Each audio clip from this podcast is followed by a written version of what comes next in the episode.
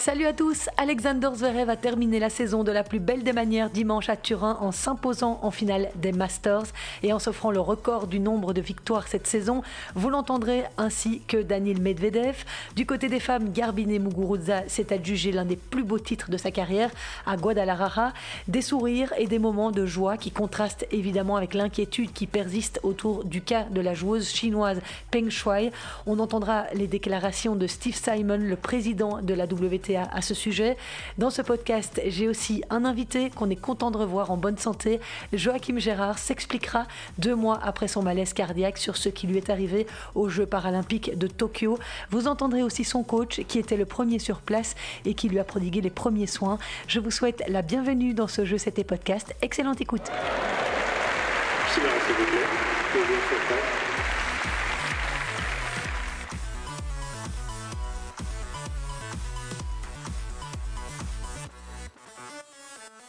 Avant de vous parler de cette semaine de tennis qui a été extrêmement intense tant au niveau des masters féminins que masculins, je vous apporte quelques infos sur l'affaire Peng Shuai qui bouscule actuellement le monde du tennis.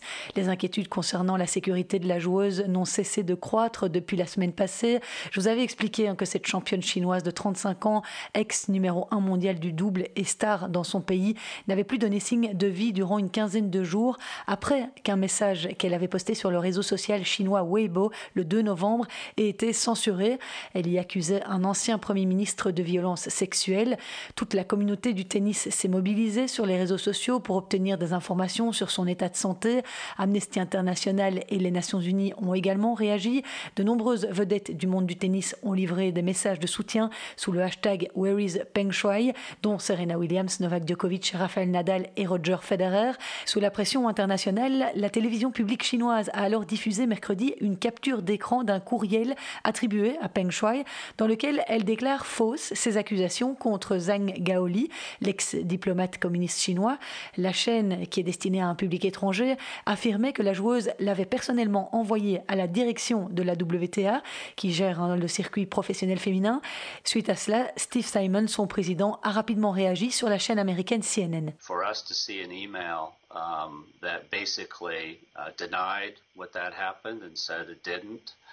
Um, Pour nous, de voir un email qui um, nie en gros les faits et dit que ça ne s'est pas passé et que tout va très bien, j'ai un peu de mal à le croire. Je ne pense pas du tout que ce soit la vérité. Quand j'ai vu cela sur la chaîne d'État um, chinois diffusée en Europe, c'est apparu très clair à nos yeux que c'était une mise en scène.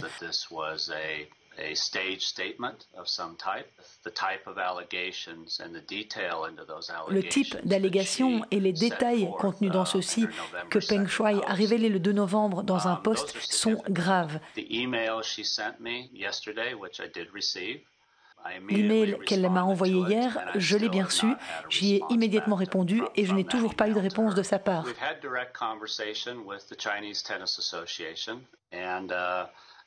Nous avons eu des contacts directs avec l'association chinoise de tennis. Ils nous ont assuré qu'elle allait bien, qu'elle était à Pékin et qu'elle ne courait aucun danger. Nous avons essayé de la joindre sur ses numéros de téléphone, par email et par tous les autres moyens qu'il existe aujourd'hui. Et à ce jour, nous n'avons toujours pas eu de réponse. Nous ne serons pas rassurés tant que nous n'avons pas pu nous entretenir directement avec elle, avant que nous soyons certains qu'elle sait que l'on s'inquiète pour elle, que nous pouvons lui amener du soutien quel que soit ce dont elle a besoin, et que ces allégations feront l'objet d'une enquête fiable, approfondie et sans aucune censure quelle qu'elle soit. Le patron de la WTA, Steve Simon, a par ailleurs posé un geste fort. Il a menacé de retirer de Chine toutes les compétitions de tennis féminin si le pays ne tirait pas l'affaire au clair. Or, les neuf tournois organisés en Chine ainsi que le Masters de Shenzhen, qui était signé pour une durée de 10 ans, font l'objet de contrats extrêmement juteux financièrement. On parle de millions de dollars de dotation.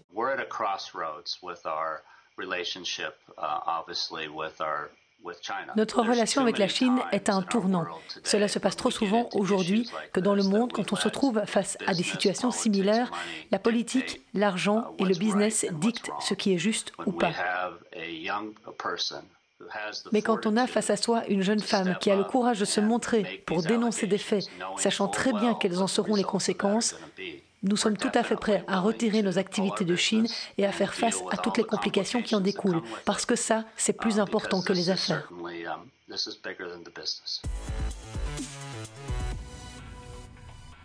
Et quelques jours après cette déclaration, des photos de Peng Shuai sont apparues sur le compte d'un média chinois lié au gouvernement. D'abord des clichés d'elle dans une chambre devant des doudous, puis avec son chat. Ensuite, ce week-end, la joueuse est apparue sur des photos officielles d'un tournoi organisé à Pékin. Les médias d'État chinois ont publié une série de séquences vidéo aussi pour montrer que tout va bien pour l'athlète. Évidemment, personne n'a été en mesure de confirmer le lieu ni les conditions dans lesquelles les images ont été tournées et les demandes d'explication de l'agence de presse AFP auprès de l'auteur du compte sont restés sans réponse. Ce dimanche, nouveau rebondissement, on a appris que le président du CIO, Thomas Bach, avait parlé 30 minutes à Peng Shuai lors d'une visioconférence.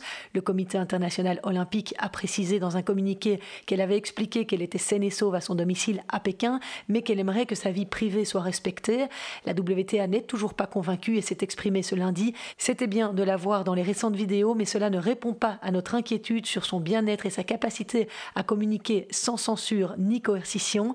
L'appel vidéo avec le CIO ne change rien à notre appel à une enquête complète, transparente et équitable sur ces accusations de viol. Voilà pour cette bien sombre affaire. En tout cas, c'est la première fois que le mouvement MeToo touche les plus hautes sphères du Parti communiste au pouvoir en Chine. Rien que pour ça, Peng Shuai mérite qu'une statue soit érigée à son effigie.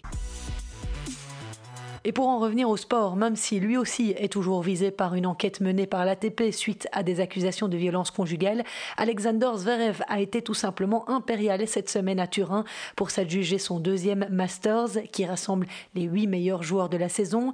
Il a fait vaciller de son trône le tenant du titre Danil Medvedev en finale 6-4 6-4.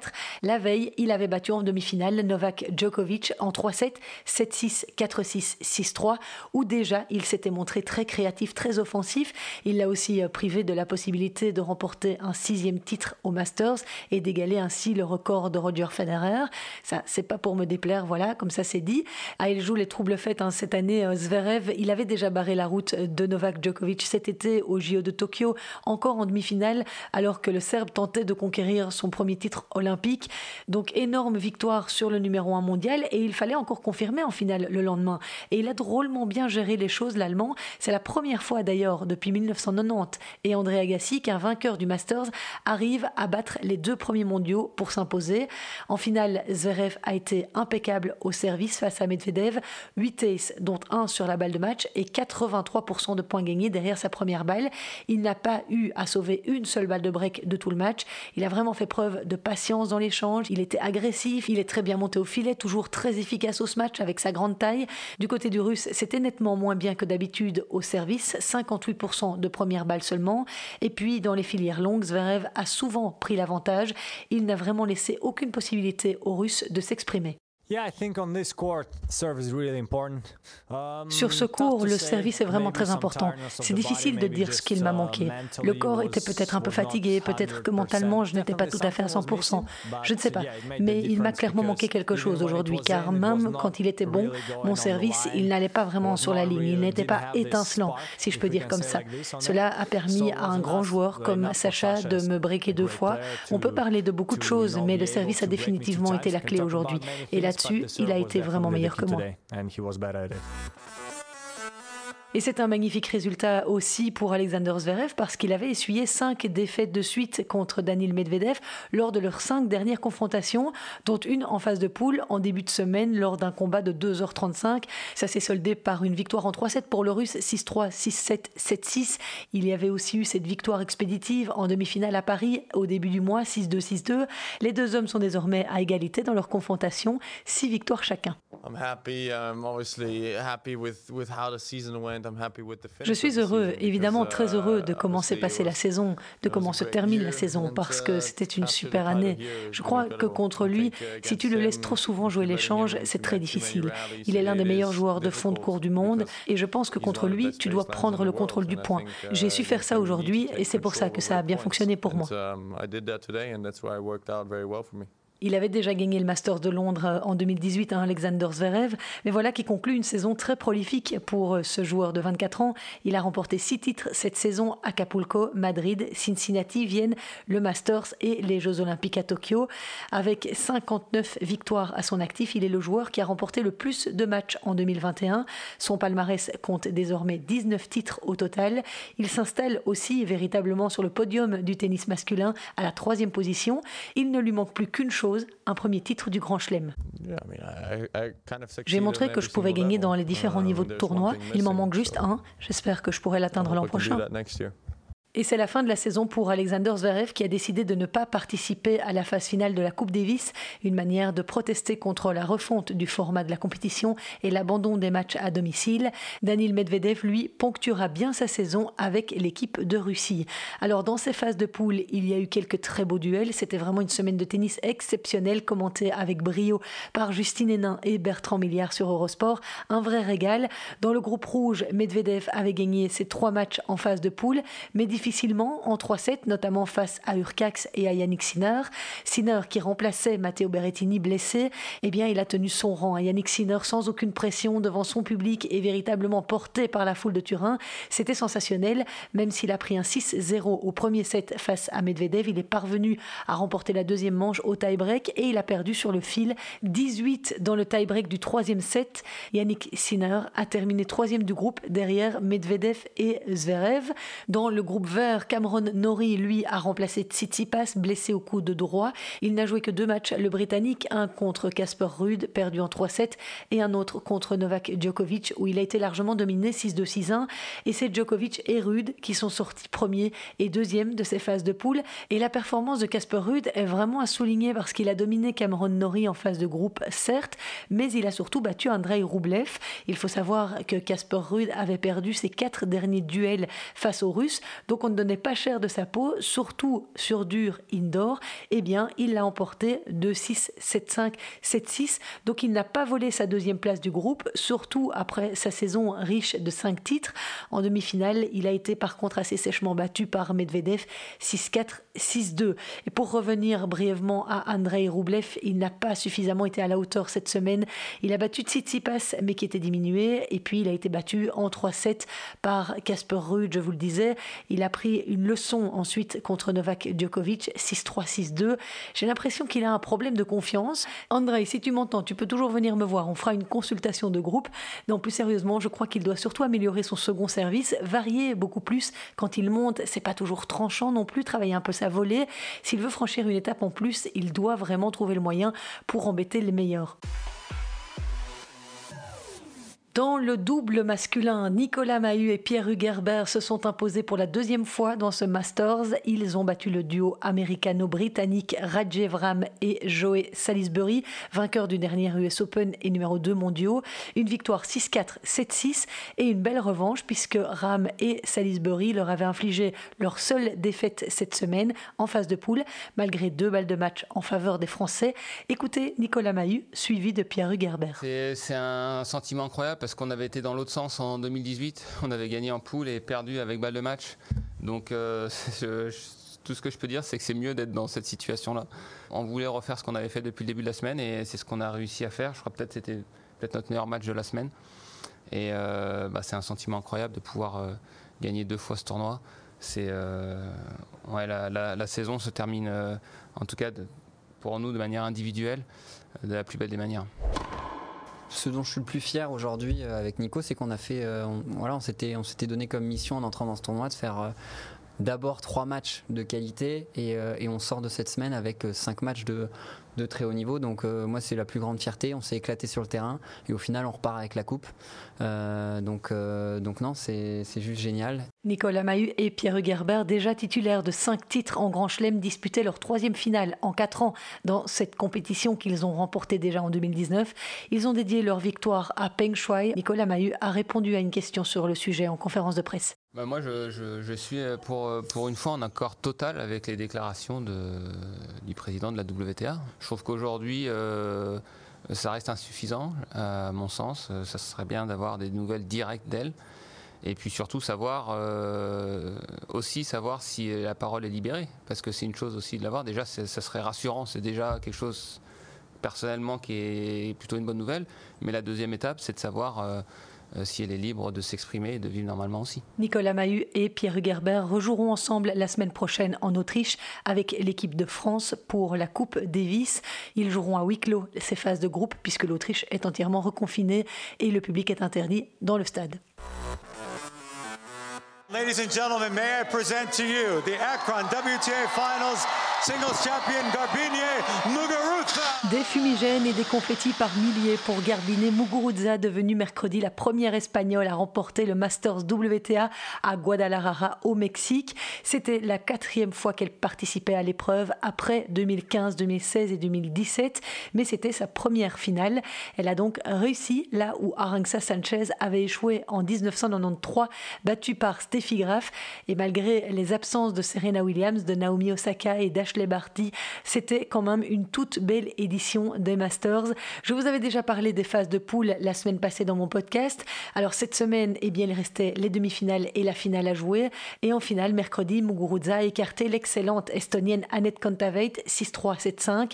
L'Espagnole était pourtant menée 3-2 dans la première manche et 5-3 dans la seconde, mais elle a chaque fois réussi à renverser la situation. Elle a expliqué après le match ce qui avait, selon elle, été la clé. Uh, Nous étions toutes les deux épuisées. Il fallait être concentré et présente mentalement. Toucher chaque balle, se battre sur chaque point. Je suppose que ça a été la clé après une longue saison, après tous ces matchs. C'était la finale des finales. Donc il fallait rester dedans et se battre tout le match.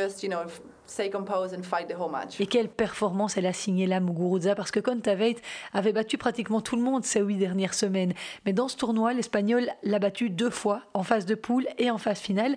En demi-finale, l'Espagnol a battu Paola Badoza, alors qu'elle n'était pas forcément favorite. C'était d'ailleurs sa meilleure performance de la semaine. Elle était impressionnante. Après, Muguruza avait bénéficié d'un jour de repos en plus. Alors, est-ce que ça a joué? On avait en tout cas l'impression qu'elle était plus fraîche que Badoza physiquement. Donc, elle est montée en puissance, Muguruza, tout au long du tournoi malgré une défaite face à Carolina Pliskova en phase de groupe. Elle a gagné contre quatre joueuses du top 10, ce qui ne lui était jamais arrivé. C'est une sensation extraordinaire de faire partie de l'histoire. C'est un tournoi très spécial avec les huit meilleurs et tu as l'impression que chaque match est une finale. Et je l'ai fait. Cette année 2021 est sans doute la plus belle de la carrière de Garbine Muguruza, puisqu'après trois ans loin du top 10, elle est de retour à la troisième place mondiale, elle qui a été numéro 1 en 2017. Cette saison, elle a notamment gagné des titres à Dubaï et à Chicago. Au-delà de ses succès, on a le sentiment qu'elle a franchi un palier et surtout qu'elle est plus heureuse sur le terrain, plus souriante. Quand on regarde depuis qu'elle s'est séparée de Sam Sumik en 2019 et qu'elle est coachée par Conchita Martinez, elle semble aborder les choses avec plus de sérénité parce que finalement, en 2020, elle n'avait pas beaucoup joué à cause du Covid. Donc cette année, c'est vraiment la première année test dans cette configuration avec ce clan-là. Il ne lui reste plus maintenant qu'à confirmer sur surface dure en Grand Chelem parce que c'est assez paradoxal, mais les deux titres majeurs qu'elle a gagnés, c'était à Roland Garros en 2016 et à Wimbledon en 2017. Or, elle est redoutable sur surface dure, un objectif qu'elle pourrait donc atteindre, pourquoi pas, en 2022. Je mérite du repos. Je n'ai même pas envie de penser à l'année prochaine parce que ça a été une longue année. J'ai juste envie de profiter de cette victoire, sans doute le plus beau titre. Et là, j'ai juste besoin de tequila. Et n'oublions pas évidemment le chemin extraordinaire parcouru par la finaliste Annette Kontaveit, qui à 25 ans participait pour la première fois au Masters après une fin de saison éblouissante, qui a été marquée par quatre titres décrochés entre fin août et fin octobre à Cleveland, Ostrava, Moscou et Cluj en Roumanie. Kontaveit a aussi battu Kreshikova et Pliskova en 2-7 en phase de poule avant de sortir Maria Sakkari en demi-finale. La grecque Maria Sakkari qui décidément semble avoir bien du mal quand il s'agit de jouer des matchs à gros enjeux comme une place en finale. C'est la sixième demi-finale qu'elle perdait cette année contre une seule gagnée. Donc en 2022, il faudra qu'elle parvienne à passer ce cap, à déployer son meilleur tennis au moment les plus importants. Après cette finale au Masters, Kontaveit occupe ce lundi le meilleur classement de sa carrière. Elle est septième, tout comme Paola Badoza qui est huitième. En finale du double à présent, Elise Mertens et sa partenaire suécienne ont perdu face à la paire tchèque Barbara Kreshikova et Katerina Siniakova, championne olympique et tête de série numéro 1. Une défaite assez nette, 3-6, 4-6. À l'issue du match, Barbara Kreshikova a fait pleurer tout le peuple tchèque lors de son discours de fin de tournoi, dont Martina Navratilova présente lors de la remise des trophées.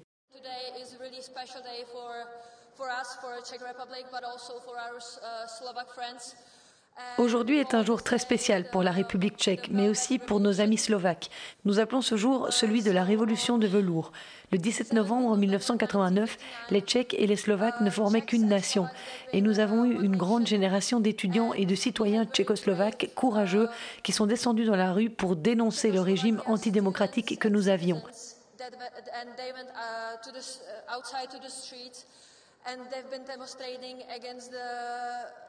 Grâce à ces étudiants et leurs sacrifices, ma génération peut vivre dans un beau pays sans aucune restriction et en toute liberté.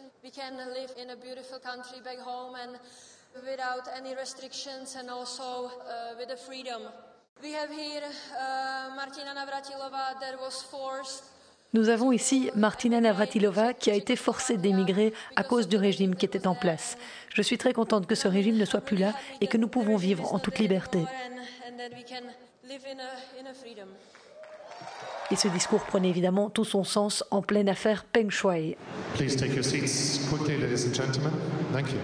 Du côté d'Elise Mertens, elle était satisfaite de son tournoi, admettant que les Tchèques avaient été beaucoup plus consistantes. Voici ce qu'elle a déclaré Je peux rentrer à la maison avec un bon sentiment. Je pense que je peux être satisfaite de mon année. C'est important de briller dans les grands chelems dans notre sport. Et sur ce plan, je ne peux pas me plaindre. J'ai bien joué à l'US Open en simple. J'ai gagné l'Open d'Australie et Wimbledon en double. Il y a bien sûr aussi eu des moments un peu plus difficiles. Et si je dois en retenir un, je dirais le fait d'avoir été moins performante en simple en cette fin de saison même si je suis parvenue à me maintenir dans le top 20. Elise Mertens va désormais pouvoir profiter de quelques jours de vacances avant de se projeter vers la saison 2022 qui commencera déjà dans un mois et demi pour elle. Dans le reste de l'actualité, Roger Federer a donné de ses nouvelles cette semaine via le journal suisse La Tribune de Genève. Vous n'êtes pas sans savoir qu'il est en pleine rééducation suite à deux opérations pour suturer son ménisque interne droit, puis pour traiter son cartilage.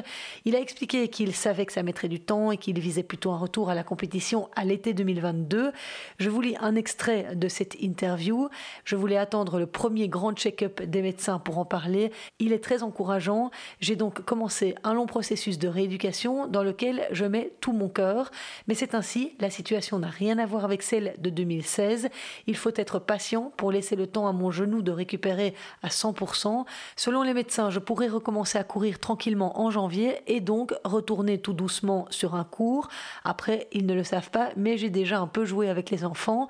Ensuite, le retour à un entraînement qui ressemble à du tennis, donc avec des pas chassés, des appuis complexes, ce sera pour mars ou avril. Il faudra alors reconstruire toute la condition physique propre à la complexité du tennis et à l'intensité du très haut niveau. Aujourd'hui, j'estime donc mon retour à la compétition pour l'été 2022, mais les 4 ou 5 prochains mois vont être décisifs et on y verra beaucoup plus clair ce printemps. Il explique également qu'il rêve d'encore un jour briller dans un grand tournoi, mais qu'il ne sait pas si ce sera possible, si son corps supportera de travailler dur chaque jour, mais il veut en tout cas tout donner, ne fût-ce que par respect pour ses nombreux fans. Voilà, une interview que vous pouvez lire en intégralité sur le site de la Tribune de Genève. Je vous le disais en sommaire, Joachim Gérard, notre champion de tennis en chaise, double vainqueur en Grand Chelem, a convié la presse cette semaine au Spirodome de Charleroi. Il souhaitait revenir sur ce qu'il s'était passé à Tokyo le 1er septembre, deux jours après sa défaite au premier tour du tournoi olympique. Je vous propose d'écouter d'abord les explications de son manager Vincent Stavo. Donc en fait, Joe a été euh, victime d'un malaise cardiaque qui a nécessité une réanimation cardio-pulmonaire à Tokyo lors des derniers Jeux paralympiques. Euh, celle-ci a été brillamment menée par les témoins avec euh, l'aide d'un défibrillateur automatique externe. Il a été transporté conscient au Saiseikai Central Hospital de Tokyo où les premiers soins ont été menés. Après stabilisation de son état, pratique des premiers examens médicaux et réflexion entre l'équipe médicale locale, le médecin de la fédération belge, le docteur Lambrec et une équipe de cardiologie de l'hôpital Marie Curie de Charleroi, il a été décidé de procéder à Tokyo à l'implantation d'un défibrillateur automatique interne. Joachim a été autorisé à quitter le Japon après quelques jours de repos et l'accomplissement de nombreuses formalités administratives aidé par l'ambassade de Belgique au Japon. Dès son retour en Belgique, Joe a effectué différents examens à la recherche d'une étiologie pouvant expliquer son malaise. Le bilan est toujours en, en cours pardon, et certains résultats sont encore en attente. Euh, Joe maintenant se porte bien. Il a déjà euh, repris progressivement l'entraînement sous contrôle de son coach ainsi que son préparateur physique cette reprise est suivie par un système de home monitoring qui est disponible dans toutes les prothèses de type défibrillateur. L'équipe sportive et le staff cardiologique travaillent actuellement en parfaite collaboration afin de s'assurer dans la mesure du possible que Joe puisse reprendre selon son souhait son activité sportive. Voilà, alors nous qui craignions évidemment que Joachim Gérard nous annonce la fin de sa carrière, il n'en est rien.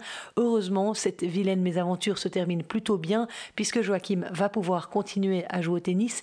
Il sera d'ailleurs en Australie dès le mois de janvier. Je vous propose d'écouter mon interview de Joachim réalisée mercredi sur place. Bah Joachim, quand je te vois devant moi, j'ai juste envie de te dire... Euh, très heureuse que tu sois là. J'imagine qu'il y a beaucoup de choses qui ont dû te passer par la tête depuis euh, ce fameux accident. Oui, il y a eu plein de choses. Mais la première chose qui est, venue à l'esprit, c'est heureux d'être euh, toujours en vie parce que j'ai réalisé assez vite euh, ce qui s'était passé et que j'avais la chance d'être toujours en vie. Et voilà, mon but, c'est de pouvoir revenir. Ça, sera lentement, mais, mais sûrement avec, avec du travail. Est-ce que tu te souviens de quelque chose au moment de l'accident? Je me souviens euh, pourquoi, je me suis évanoui. J'ai senti une, sensation très bizarre. J'ai cru, à une chute de tension. J'ai eu une sensation voilà, très bizarre et je me suis dit que ça peut, pouvait être que ça. j'ai voulu aller euh, me mettre le, long d'un mur pour pouvoir m'asseoir par terre et m'allonger euh, parce que j'ai cru que j'allais justement m'évanouir et c'était le cas, mais j'ai pas, pas eu le temps de le faire. Et on m'a retrouvé, euh, on m'a expliqué qu'on m'a retrouvé par terre et, et, moi je me rappelle de rien avant, avant mon, réveil. Mon réveil euh, quelques minutes, quelques secondes après où euh, on est en train de me faire un massage cardiaque. Et, donc je réalise très vite ce qui s'est passé, je réalise très vite que, j'ai la chance d'être là et que qu'on m'a sauvé la vie. je ne savais pas encore qui avait fait quoi à ce moment-là. Et j'ai su par la suite que Damien, qui, voilà, même si c'est pas lui euh, qui en soi a fait, le placement du, défibrillateur. Il a quand même participé à plus que, n'importe qui avec euh, les premiers secours et, euh, deux autres personnes, dont Fabien, Fabien Gabellini et, et Vincent van der Velden, qui, qui, font partie de l'équipe belge du comité paralympique, qui ont prodigué les premiers soins, les premiers secours. Et puis par la suite, c'est trois médecins, une allemande et deux, deux brésiliens qui, qui, ont fait le, plus gros et qui, qui, ont eu les, bons gestes au bon moment et qui, grâce à qui je, suis là aujourd'hui. Et, euh, et, je ne le remercierai jamais assez. Est-ce qu'au moment, on sait que tu avais une grosse pression à Tokyo, hein, cette médaille d'or, tu la voulais à tout prix, est-ce que ça a pu à un moment donné psychosomatiquement intervenir dans, dans ce malaise? Non, je pense pas. Euh, certes, euh, je, voilà, j'ai pas bien dormi les deux jours avant. Ah, c'est parce que voilà, la défaite, mon niveau de jeu n'était pas excellent, donc j'y repense beaucoup. Ce que, j'ai envie de changer, c'est toujours le cas après euh, chaque des grosses défaites comme ça, très décevante. Mais euh, voilà, je pense pas que c'est ça qui ait pu euh, peut-être amener mon malaise. Ça se peut, ça se peut pas, on, on, le saura jamais, mais le but maintenant c'est se concentrer vers le futur. Et maintenant, tu as d'autres objectifs, tu as envie d'aller en Australie, tu as envie d'aller te battre pour essayer de faire de bonnes choses en 2022 sans aucune appréhension. Oui, bien évidemment, j'ai envie d'y retourner parce que c'est mon, métier, c'est ma raison de vivre euh, professionnelle. J'ai envie de, de, retourner là-bas, euh, défendre mon titre, euh, montrer que c'est un petit événement qui s'est passé et que la vie continue, il y a encore des choses à faire. J'ai pas vraiment d'objectif à court terme, mais à long terme, voilà, il y a, encore Paris 2024, il y a encore beaucoup de choses entre temps. Euh, le but, c'est d'arriver numéro un mondial. Euh, euh, c'est toujours dans ma tête et je, vais me remettre au travail pour pouvoir y arriver. Et au niveau privé, il y a un bel objectif qui se profile. Voilà, tout à fait. Au niveau privé, j'ai plein de projets personnels, dont, l'arrivée d'une petite princesse bientôt. Et, et ça aussi, quand on se réveille, un arrêt cardiaque, parce que comme j'ai dit, j'ai réalisé assez vite ce qui m'était pas arrivé. Euh, c'est aussi euh, ça, mes, mes pensées sont, sont, tournées vers, vers cela, vers ma, compagne. Euh, Damien, encore une fois, on, s'imagine qu'il a été là présent que peut-être juste lors du malaise, mais pas du tout. Il a été présent aussi en dehors par la suite. C'est lui qui a téléphoné à mes parents, c'est lui qui a téléphoné à ma compagne et il, a, il, a, il, a, géré ça de, main de maître. Et grâce à lui surtout, j'ai pu passer une à deux semaines moins, moins longue euh, sur place parce qu'il est resté avec moi jusqu'au dernier moment. Tous les jours, il venait te voir à l'hôpital Oui, tous les jours, il a, il, a, pris un hôtel pas loin. Il venait, il venait une à avoir deux heures, voire euh, le plus longtemps possible. Euh, il m'a aussi apporté à manger parce que se manger du riz tous les jours, j'adore le riz japonais, mais à un moment donné, on, en a un peu assez. Tu te fâcheras plus sur lui sur le terrain alors? Si, on se prendra toujours la tête parce bah, on, ne se fâche pas.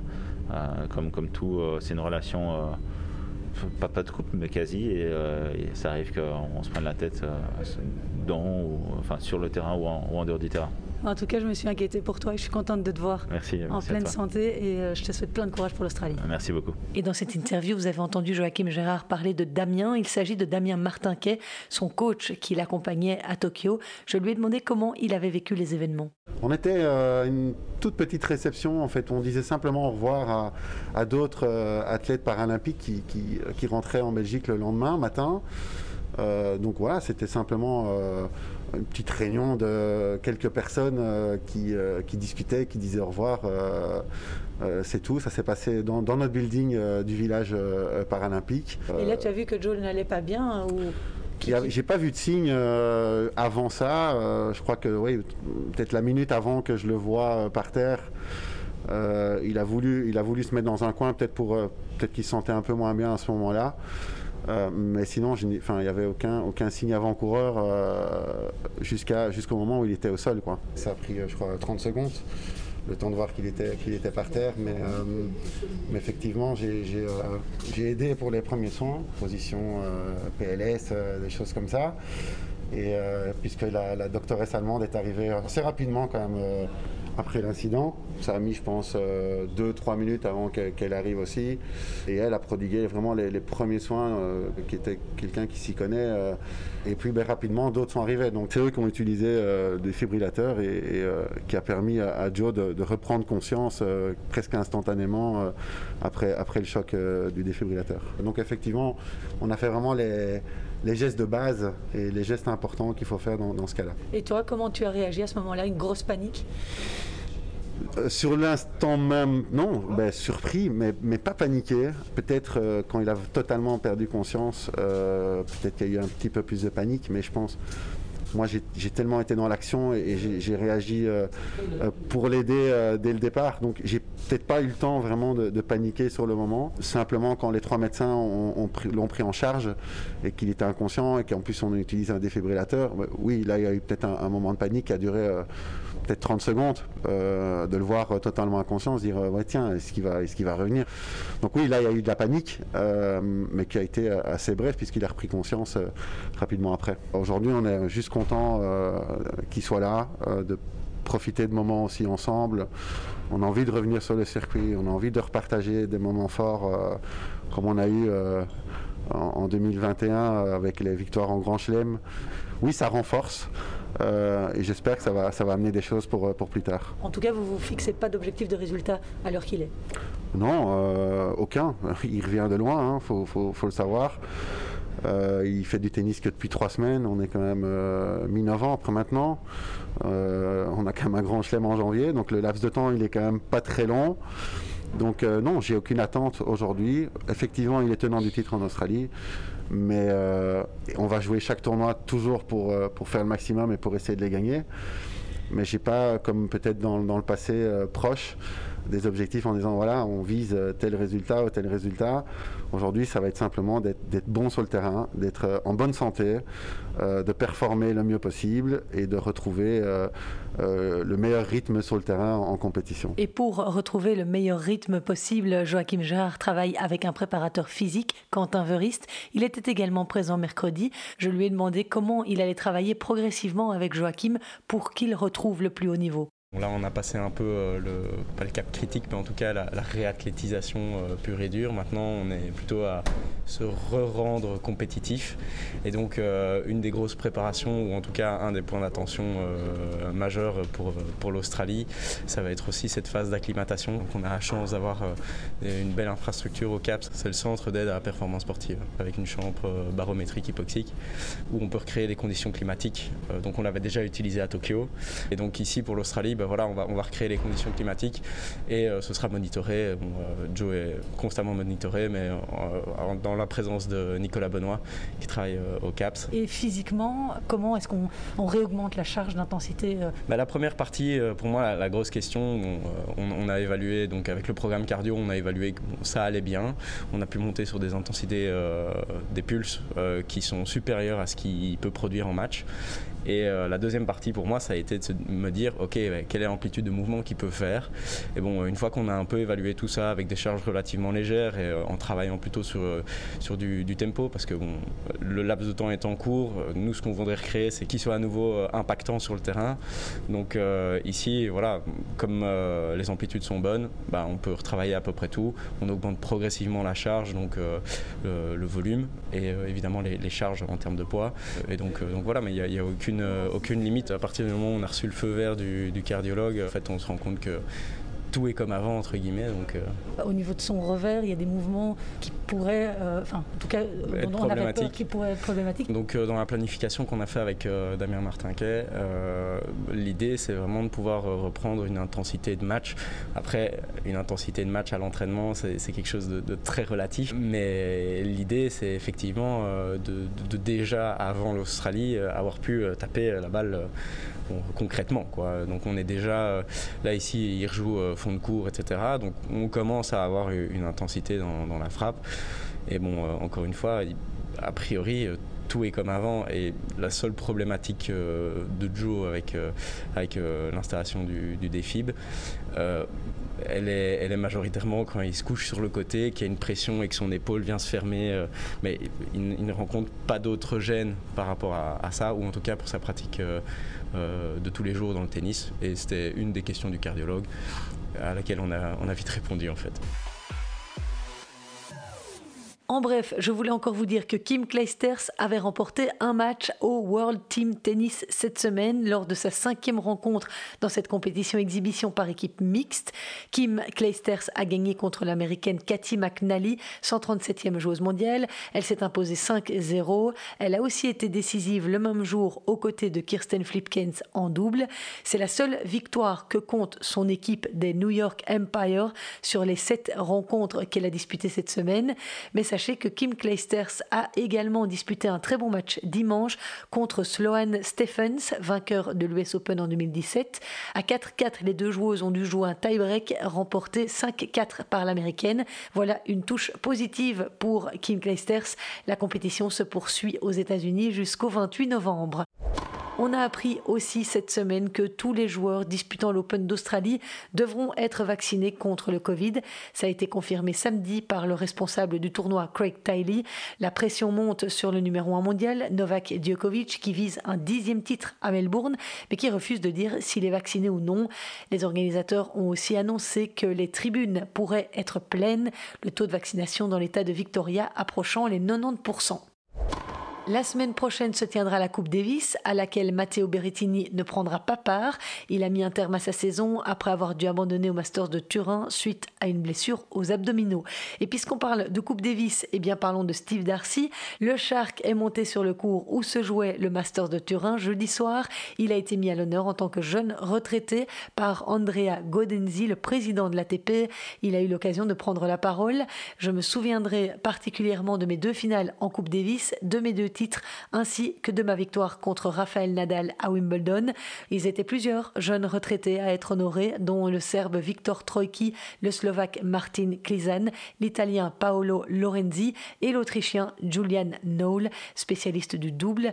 Et sachez que Steve Darcy sera bientôt mon invité. Je vous proposerai un numéro spécial avant les fêtes de fin d'année. Flavia Penetta, l'épouse de Fabio Fonini et ancienne sixième joueuse mondiale, a donné naissance à leur troisième enfant cette semaine. C'est une petite fille nommée Flaminia, après Federico, 4 ans, et Farah, 2 ans. Voilà une nouvelle petite princesse qui fera le bonheur de ses parents. Lors de mon prochain podcast, on parlera de la Coupe Davis. En attendant, je vous remercie encore d'avoir été à l'écoute.